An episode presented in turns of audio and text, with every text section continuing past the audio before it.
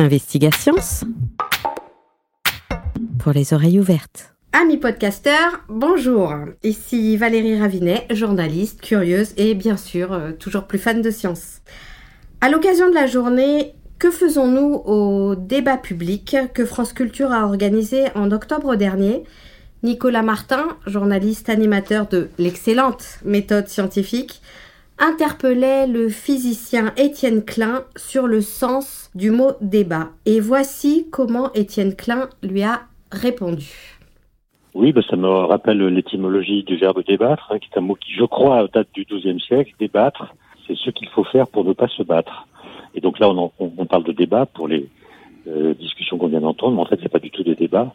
Euh, il n'y a pas de place pour l'argumentation, il n'y a pas de respect de l'autre, il n'y a pas euh, de ce que ce que Paul Valéry appelle la politesse de l'esprit, et on remplace les débats au sens véritable du terme par des espèces de clash dont on sait qu'ils produiront euh, plus de succès à l'audimat que de véritables discussions ou argumentations.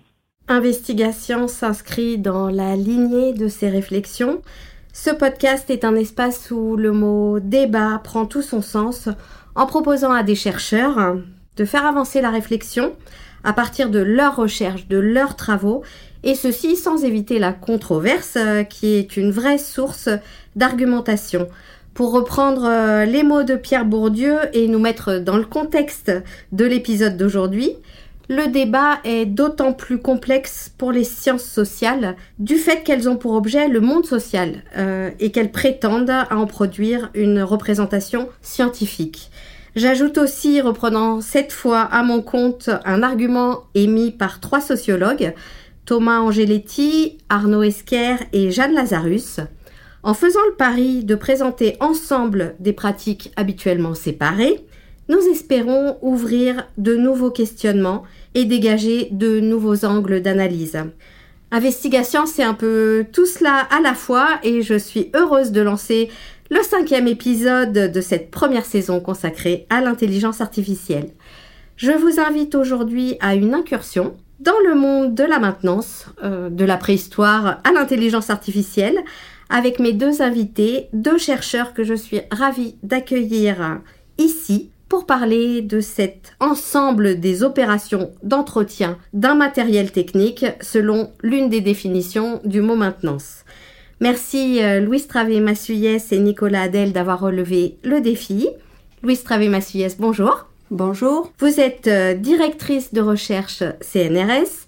Vous travaillez au LAS, le laboratoire d'analyse et d'architecture des systèmes au sein du laboratoire Disco, qui n'est pas du tout un style de musique, mais une équipe qui se dédie au diagnostic automatique.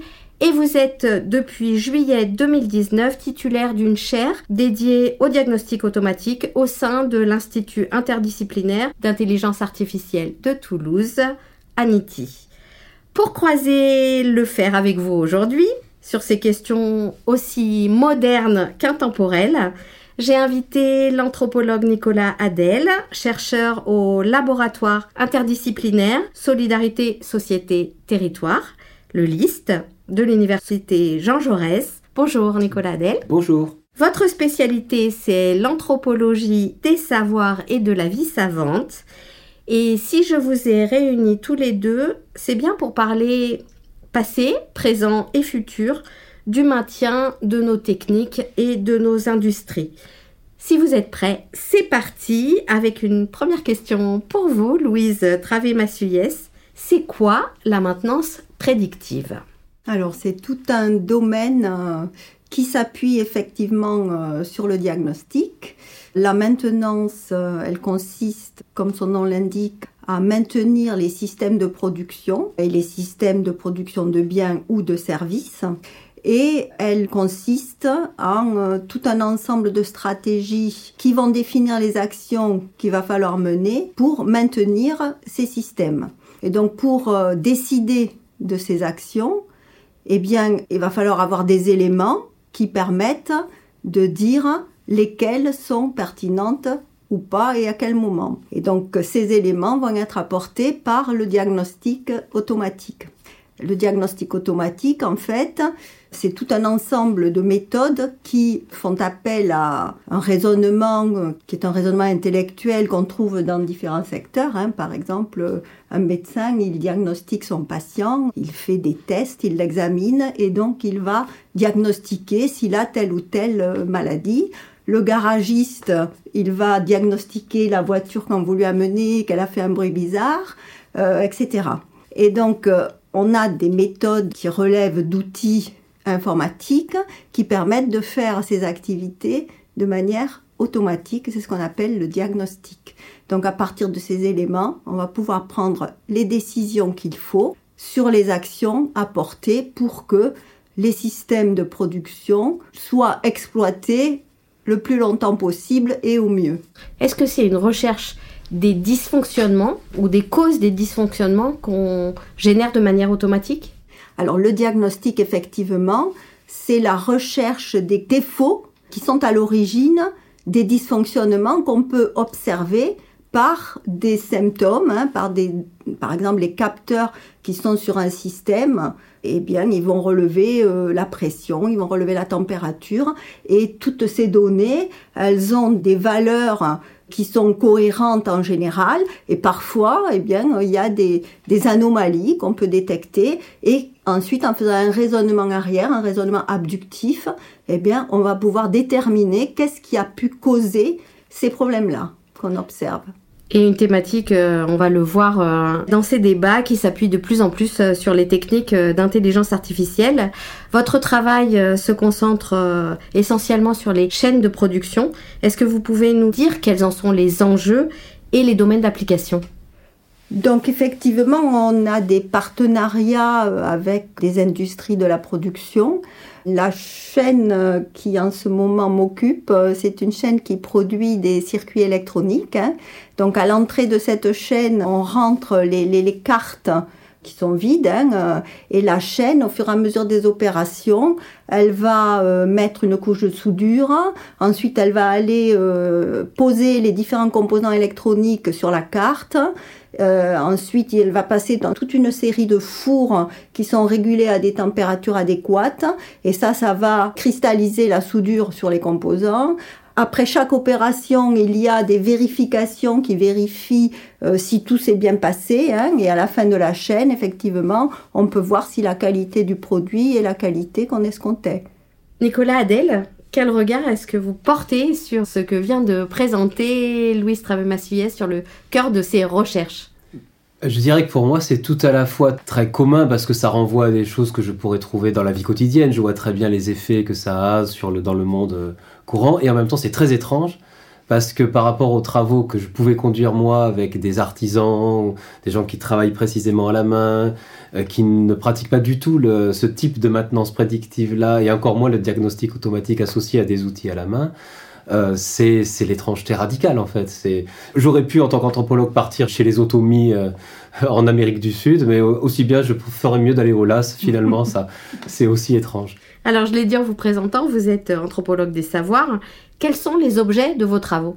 Alors moi, j'ai commencé par travailler sur des artisans qui pratiquent des métiers euh, du bâtiment traditionnel, on va dire, pour la plupart d'entre eux, qu'on appelle les compagnons du Tour de France, dont la particularité est justement de faire une partie de leur apprentissage en effectuant un Tour de France qui maintenant peut prendre un tour du monde. Et j'ai travaillé notamment sur la manière dont ils construisaient une identité particulière de compagnons du Tour de France en s'appuyant sur une maîtrise elle aussi assez particulière et, et réputée excellente de certaines compétences techniques associées à des métiers. Est-ce que vous partagez tous les deux la même définition euh, de cette méthode d'anticipation des pannes qu'est la maintenance euh, prédictive? Nicolas alors, euh, je ne sais pas si on partage exactement la même, vision, tout simplement parce qu'on est confronté à des milieux techniques, je dirais, qui sont assez différents et assez lointains. De mon côté, je dirais que cette maintenance prédictive, cette anticipation de défauts euh, possibles ou de pannes possibles ou de travers possibles dans une opération technique, relève davantage pour un artisan soit d'un défaut en lui intellectuel de conception de son projet technique, Donc ça, c'est une première, une première façon. Donc le meilleur moyen de l'anticiper, c'est d'être très bien formé euh, au préalable, en quelque sorte. Ça, c'est la première chose. Et la deuxième source d'identification de ces problèmes, la plupart du temps, ça va être le contexte, en fait. Un contexte qui fait que bah, aujourd'hui, par exemple, c'est la tempête. alors comment est-ce qu'on fait quand on est sur le toit? Et Il faut quand même finir le chantier, enfin, etc.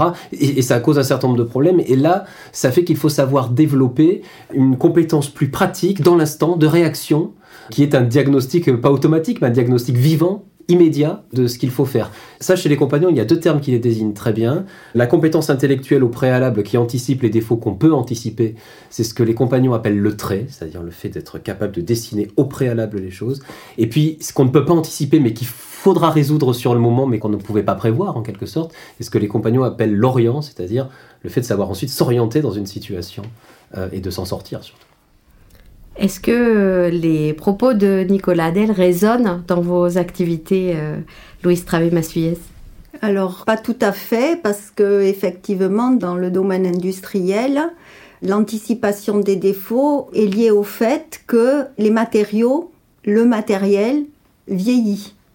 Il peut ne pas y avoir d'erreur humaine dans le processus, et pourtant, il va y avoir des jeux qui vont se créer dans les systèmes mécaniques, par exemple, et qui vont faire qu'à un moment donné, le jeu va être trop important. Euh, pour reprendre l'exemple de tout à l'heure, euh, le composant ne va pas être posé exactement à l'endroit où il le devrait, parce qu'il faut voir que à l'heure actuelle, c'est au micron près qu'on travaille. Et donc, ce vieillissement, c'est ce que l'on souhaite anticiper dans ce cas-là, majoritairement. Et on dispose effectivement de certains éléments qui sont liés euh, aux matériaux tels qu'ils sont, mais également le contexte dans lequel ils sont mis, le nombre d'opérations qu'ils vont faire, le nombre de cycles, les paramètres de l'ambiance dans lequel ils sont, eh bien, vont jouer sur euh, la vitesse de vieillissement. Et donc là, il y a des calculs possibles, hein, des méthodes possibles pour pouvoir anticiper et faire du pronostic et savoir quand est-ce qu'on peut s'attendre à avoir un défaut à un moment donné. Est-ce que finalement les différences d'approche sont liées au fait que d'un côté on parle de domaine industriel et de l'autre côté de technique artisanale ou pas? Pour moi, peut-être un petit peu, mais parce que c'est vrai que chez les artisans, on va aussi avoir des machines, euh, de, des raboteuses électriques, enfin ce genre de choses qui sont dans les mêmes problématiques que celles qui viennent d'être évoquées par Louis, c'est-à-dire à la fois un problème de vieillissement des objets techniques et qui peut créer des défauts dans un processus de fabrication. Donc on rejoint tout à fait ça. Par contre, il y a une dimension supplémentaire, je crois, dans le travail artisanal en l'occurrence, qui est qu'il y a aussi du vieillissement positif. C'est-à-dire le fait qu'un artisan aime toujours, a besoin que son outil se fasse à sa main. Et donc, il a besoin d'un vieil outil à un moment donné. C'est-à-dire que l'outil, voilà, que ça soit pas tout neuf. Il faut qu'il soit un peu adapté pour qu'il soit exactement efficace à la main de la personne qui l'utilise. Donc, il y a le vieillissement qui est positif et qui est nécessaire même à un moment donné à certains types d'outils pour un artisan. Et le vieillissement qui effectivement rejoint celui qui était évoqué avant, qui est un paramètre qu'il faut à un moment donné prendre en compte pour anticiper la défaillance d'un objet technique. Louise, est-ce que euh, de la même manière, on adapte les chaînes de production à la production des outils ou elle est totalement anticipée? Alors, pour rebondir sur ce que mon collègue a dit, on retrouve quand même cette problématique d'adaptation de l'outil, hein, et dans mon cas, c'est de l'outil informatique dans l'industrie. Il y a une très forte inertie dans l'industrie à introduire de l'innovation dans les systèmes informatiques. Pourquoi Parce que les utilisateurs hein, de ces outils s'adaptent à certains processus, certains savoir-faire qu'ils acquièrent, et ensuite, on ne peut pas changer du tout au tout ces processus numériques. Et donc ça, c'est un challenge pour les chercheurs qui, eux, aimeraient bien introduire des techniques tout à fait nouvelles et finalement qui demanderaient à remettre tout à plat. Et ça, c'est impossible. Et donc, il faut trouver où interagir, ou introduire le petit bout d'innovation euh, intéressant. Alors voilà qui nous conduit tout droit à la deuxième partie de la proposition. Dans maintenance prédictive, il y a l'adjectif euh, prédictif. Peut-être plus précisément, Nicolas Adel, quelle lecture faites-vous de cet adjectif dans les sciences humaines et sociales, et en particulier en anthropologie? C'est quoi prévoir? Alors il y a plusieurs façons effectivement de prendre cet objet intellectuel. Une façon qui avait été celle que Bourdieu avait quand il était anthropologue, ce qu'il a longtemps été, de prendre le terme. Il y a euh, d'un côté le, prévoir de la prévision, ce qu'il appelait d'un côté la, prévision, c'est-à-dire tout ce qui se fait en amont. C'est un petit peu le prévoir de l'ingénieur ou du météorologue qui, euh, cherche à, à, savoir ce qui va se passer à la fin, véritablement. Ça, c'est une dimension. L'autre dimension, c'est ce que Bourdieu appelle la prévoyance. C'est un peu différent, c'est même assez différent, c'est plutôt la prévision du praticien, de l'agriculteur qui est dans son champ, de l'artisan qui est à son travail, et qui euh, va, au moment même où l'opération technique est en train d'être effectuée, s'apercevoir qu'il doit un petit peu modifier son processus, sa démarche, son geste, euh, des fois c'est simplement ça, parce que bah, la matière ou le matériau résiste d'une façon pas habituelle, parce qu'il s'est passé quelque chose d'un petit peu extraordinaire ou d'un petit peu différent par rapport à ce qu'il fait habituellement, et à ce moment-là il doit repenser son geste pour qu'il ait en même temps l'occasion de repenser un peu le projet technique qui va arriver juste après. Donc c'est une, une prévoyance dans l'instant, dans l'action, qui se fait par une une recomposition un peu immédiate et une adaptation immédiate. La prévision, c'est plutôt quelque chose qui n'est pas dans l'immédiat, qui est dans, dans l'avant et qui pense longtemps après. Donc il y a un peu ces deux dimensions-là qui apparaissent. Est-ce que dans ce cas, prévision égale prédiction? Ça, ça, on pourrait le discuter hein, comme ça. On pourrait tout à fait le, le discuter comme ça.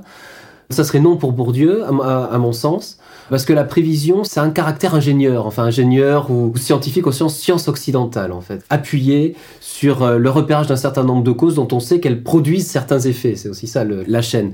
La prédiction, ça repose sur un nombre beaucoup plus important, je dirais, de paramètres, en fait. C'est par exemple quelque chose comme ça relèverait davantage d'un savoir euh, non occidental quant à comment le temps arrive, euh, qu'est-ce qui se passe dans l'avenir. Et là, effectivement, on a des causes qu'on va identifier, dont on ne sait pas quels effets elles produisent, mais dont on va supposer qu'elles peuvent produire plein d'effets. Par exemple, le fait que je me mette à taper des pieds euh, en dansant autour d'une chaise en me disant que ça va peut-être faire tomber la pluie.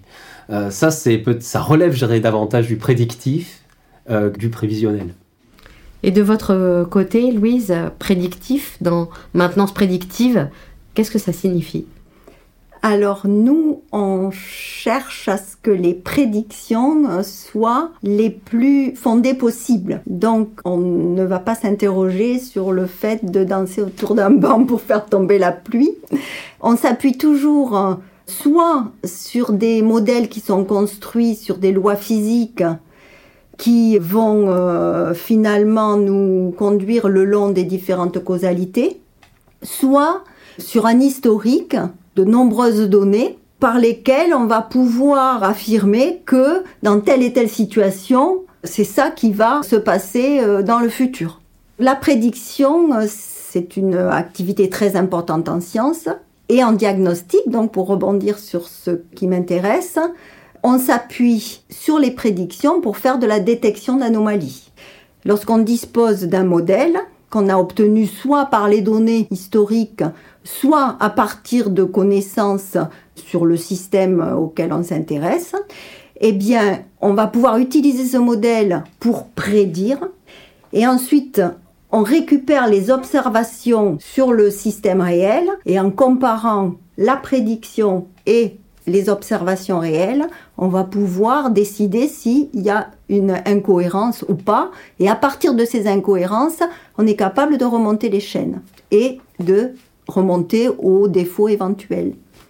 Est-ce que ça se transpose, euh, cette euh, vision de la prédiction aux techniques euh, artisanales Nicolas Adèle Oui, ça, peut tout ça pourrait tout à fait se, se transposer parce que d'une certaine façon, un artisan, c'est quelqu'un qui a, en quelque sorte par définition, quand il se lance dans une opération, un projet technique en tête. Hein. Il, a une, il a une idée, donc il a, il a un but et effectivement, il met tout en œuvre, dont des dispositifs, on va dire, prédictifs ou prévisionnels, pour, le, pour aboutir à ce, au résultat qu'il a à l'esprit.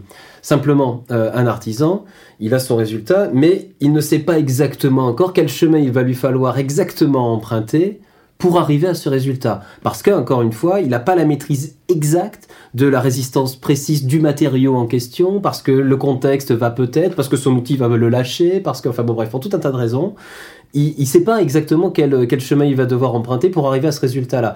Mais justement, c'est sa capacité à avoir fait un peu de prévision avant et beaucoup de prévoyance euh, pendant son processus qui va lui permettre d'utiliser le chemin le plus économique, on va dire, pour arriver à son, euh, à son résultat. Alors là, on est sur la thématique de la conception. Euh, si maintenant on passe dans l'idée de maintenance au niveau artisanal, est-ce que euh, on peut faire des prédictions de maintenance? Sans doute. Mais je dirais qu'un artisan raisonnera pas en termes, enfin, à ma connaissance, dans l'expérience que j'en ai avec les compagnons du Tour de France avec lesquels j'ai travaillé, la rhétorique de la maintenance n'est pas quelque chose qui les traverse beaucoup. Ou alors, il faudrait complètement la reformuler. Ce qui s'en rapprocherait le plus, en termes de maintenance ou en termes de, de, de, prédiction, euh, ça serait la question du rangement. C'est-à-dire que pour un artisan, finalement, ranger, euh, ses outils, son chantier, son... que les choses soient prêtes, en fait, ça, c'est ce qui se rapprocherait le plus de l'idée de maintenance dans ce, euh, dans ce domaine-là. C'est-à-dire savoir exactement, mais pour des raisons très pratiques, hein, savoir exactement où sont ces outils à tel endroit, c'est le meilleur moyen qu'on a quand on prend un apprenti avec soi, par exemple, de pouvoir lui dire et d'être efficace sur un chantier, tu vas à tel endroit, tu vas attraper euh, tel scie, tel type de marteau, etc. D'être rapide de les avoir à portée de main. Enfin, tout ça, ce sont des choses qui pourraient relever complètement de la maintenance artisanale et qui, à mon avis, l'endroit où elles collent le plus par rapport aux travaux euh, qui peuvent avoir lieu dans le monde industriel.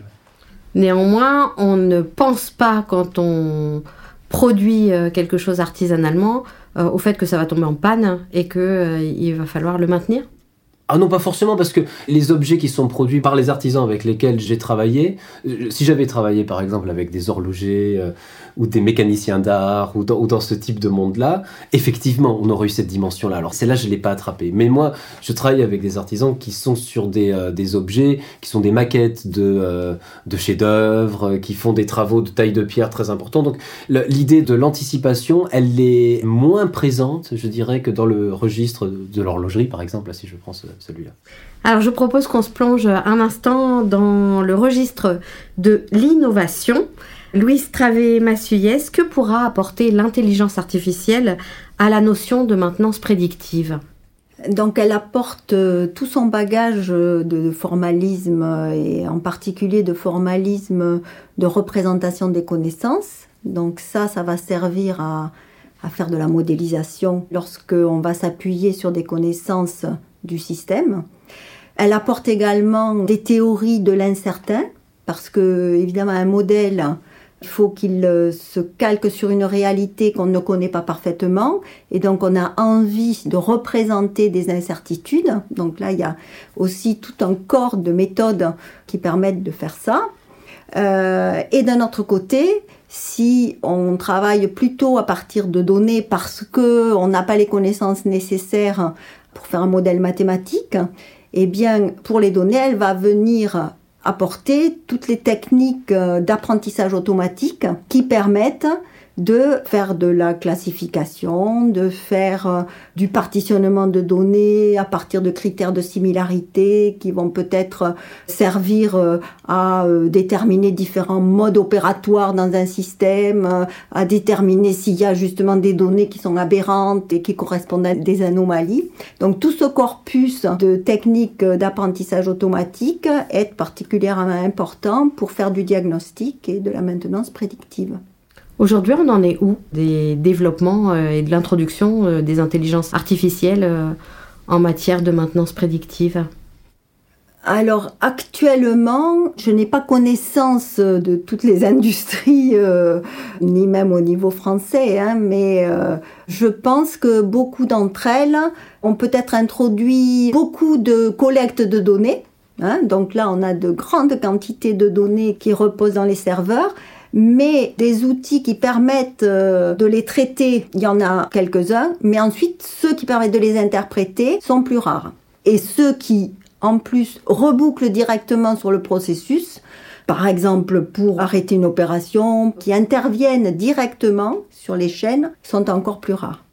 Comment ça résonne chez vous, Nicolas Adel, euh, l'idée d'intelligence artificielle? Et si vous deviez la transposer à vos travaux, euh, comment est-ce que vous la verriez? Si je devais la transposer à mes travaux, ça serait compliqué. Ça serait compliqué, mais elle a une grande présence en, anthropologie désormais, cette idée d'intelligence euh, artificielle, pour beaucoup de raisons. Mais la principale des raisons à mes yeux, c'est que euh, l'intelligence artificielle, ça a permis à, des êtres humains euh, en général de supposer que de l'intelligence finalement peut se retrouver dans beaucoup de choses différentes que des êtres humains simplement. Et donc, d'une certaine façon, tandis qu'un certain nombre de personnes identifient dans l'intelligence artificielle un certain nombre de travers, de problèmes, des menaces, enfin, même y compris sur l'humanité sur en général, enfin, alors là, vous avez quantité de, de, tableaux catastrophiques, plus catastrophiques les uns que les autres. Euh, il y a aussi une autre façon de voir les choses, c'est de se dire finalement, ça rend sensible les gens au fait qu'on peut identifier de l'intelligence dans tout un tas d'autres espèces simplement que l'espèce humaine, donc par exemple des robots, des, systèmes dits intelligents, enfin ce type de choses, mais aussi euh, je crois que ça marche très bien pour être plus partageur d'intelligence avec euh, des animaux, avec etc., euh, etc. Ça permet de supposer que l'intelligence, a priori, sous des formes multiples et de plus en plus variées, peut se trouver dans n'importe quelle enveloppe, en fait, d'une certaine manière. Donc de ce point de vue-là, oui, ça résonne beaucoup avec les travaux des, des anthropologues. Et quid, je reboucle avec ma question précédente, de la question de l'innovation, est-ce qu'elle s'inscrit seulement dans le temps? Alors de mon point de vue, non, l'innovation c'est pas seulement une, question de temps, enfin c'est une question aussi de euh, comment dire de transfert et de discussion et d'échange hein, et d'hybridation entre des savoirs qui sont répartis au même moment dans des sociétés euh, dans des sociétés différentes, enfin et ou à l'intérieur d'une même société dans des aires différentes de cette société. Une innovation, c'est, euh, de mon point de vue, c'est aussi un transfert de techniques dans le contemporain entre des domaines qui, a priori, n'étaient pas forcément euh, contigus, enfin, n'étaient pas voisins. Et en fait, on va, se dire, mais après tout, pourquoi pas? Une innovation, c'est aussi de l'emprunt, c'est de, l'hybridation culturelle, d'une certaine façon. Une réaction, euh, Louise Travé-Massuyès, à cette lecture anthropologique de l'innovation? En science, c'est exactement ce qui se passe. On est en contact avec différentes communautés. On va euh, se tenir au courant de ce que font tous les chercheurs euh, dans un environnement proche, mais également parfois euh, en franchissant les disciplines. Et c'est ça qui apporte de la richesse et qui amène de la créativité. Interdisciplinarité, donc, sera un, maître mot. Un autre, à l'heure où on parle de frugalité ou de parcimonie, euh, je voudrais euh, vous proposer une euh, ultime connexion. la notion de maintenance renvoie-t-elle à celle d'obsolescence, qu'elle soit programmée ou non? Nicolas Adel, je vous propose... D'une certaine façon, c'est évident que la question de la maintenance, elle est tout à fait reliée au problème de l'obsolescence ou du vieillissement dont on parlait un peu plus tôt. D'une certaine façon, la question de l'obsolescence programmée touche un tout petit peu moins, je crois, ou en tout cas dans des mesures un peu moindres, les artisans euh, qui font, on dire, du travail à la main euh, et qui sont dans ce, dans ce domaine-là, même si d'une certaine façon, ils sont confrontés à ce type de problème. Ils le sont, mais je le disais, de façon compliquée. À la fois, ils veulent effectivement éviter que leurs outils tombent en panne et ça leur pose un problème que des machines qui pouvaient durer 20 ans ne durent plus que 10 ou 5 ans. C'est une réalité. Et, euh, et dans, dans, le même temps, ils ont besoin d'un certain vieillissement de certains de leurs outils pour, euh, pour les avoir vraiment en main et pour être euh, vraiment efficaces. Ça, c'est une première chose. La deuxième chose, c'est que d'une certaine façon, chez ces artisans, mais je pense que c'est pas seulement vrai, et ça n'est pas du tout vrai que chez les artisans, il y a aussi l'idée que rien ne se perd, en fait, d'une certaine façon. C'est-à-dire que, y compris les machines qui vont être amenées à tomber en panne, les outils qui vont être cassés, enfin, vont quand même être gardés pour être euh, récupéré, réinvesti, avoir une seconde vie d'objet en quelque sorte, euh, ce qui leur permet de faire avec, y compris de l'obsolescence programmée, et de faire autre chose et d'être créatif à partir de ça. Donc c'est-à-dire de pas seulement considérer que l'obsolescence des objets est quelque chose qui est purement négatif, mais aussi est une occasion à un moment donné d'une nouvelle vie des objets. Et pour euh, vous, Louise Travé-Massuyès, est-ce que quand on pense maintenance prédictive, on pense aussi obsolescence euh, programmée ou non on est confronté à ce problème euh, d'obsolescence euh, parce que les systèmes ont une durée de vie qui est limitée. C'est sûr. La question qui se pose dans l'industrie, c'est le compromis à trouver entre je change mon système ou je répare, je le maintiens. Et donc à un moment donné, il va être plus coûteux c'est en termes économiques que ça se pose dans ce domaine-là. Il va être plus coûteux de maintenir parce que il va falloir intervenir trop souvent, euh, plus coûteux que de changer carrément le système. Est-ce qu'on prend en compte euh, l'utilisation des matières premières ou pas, ou pas encore dans l'industrie et dans la réflexion euh, sur la maintenance dans l'industrie? Au niveau de la recherche que je mène, on ne prend pas en compte cet aspect-là euh, aujourd'hui. Ça sera possible demain Peut-être avec l'intelligence artificielle? C'est possible, c'est un axe à développer qui serait intéressant à mon avis, hein, d'introduire cet aspect euh, euh, dans ces calculs de coûts. Je pense que ce serait possible à faire. Est-ce que vous l'imaginez de la même manière, Nicolas Adel? Je ne sais pas si je peux l'imaginer de la même manière, mais c'est vrai que la question du coût environnemental d'une technique, euh, de sa maintenance ou de sa transformation, est quelque chose qui n'est pas pensé, je crois, de la même manière, hein, pas vraiment pensé chez les artisans mais qu'ils peuvent retrouver, je dirais, mais par un autre fil euh, intellectuel, c'est-à-dire encore une fois, comme il y a l'idée euh, que tout peut servir à un moment donné, on va pas forcément jeter des boulons, on va pas forcément jeter les, chutes de bois, enfin, et que les outils, y compris les machines qui tombent en panne, on va peut-être pouvoir récupérer des pièces pour en faire autre chose, enfin, euh, etc. Il y a peut-être pas une réflexion sur le coût environnemental, mais il y a une réflexion sur le fait de consommer moins, pratiquement. Et peut-être qu'au bout du compte, cette, pratique du consommer moins bah, a quand même un effet euh, positif sur le coût environnemental des, techniques ou des outils. Une réaction, Louise? Oui, tout à fait, parce que je ne voudrais pas qu'on croie qu'il n'y a pas de recherche qui se font dans ce sens-là. Il y a des, des, recherches effectivement en logistique, par exemple, en optimisation, qui prennent en compte tous ces aspects, recyclage des produits, récupération de tel matériel euh, pour une autre fonction. Mais ce que je voulais dire tout à l'heure, c'est que donc dans mon domaine particulier, pour le moment, on n'a pas pris en compte ces aspects.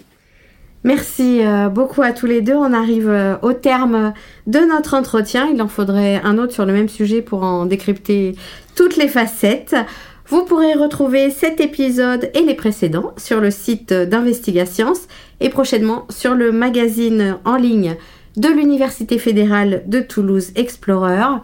Merci euh, Louise Travé-Massuyès et Nicolas Adel pour votre présence et nos échanges aujourd'hui. En conclusion, je voudrais vous proposer d'ajouter un dernier fait.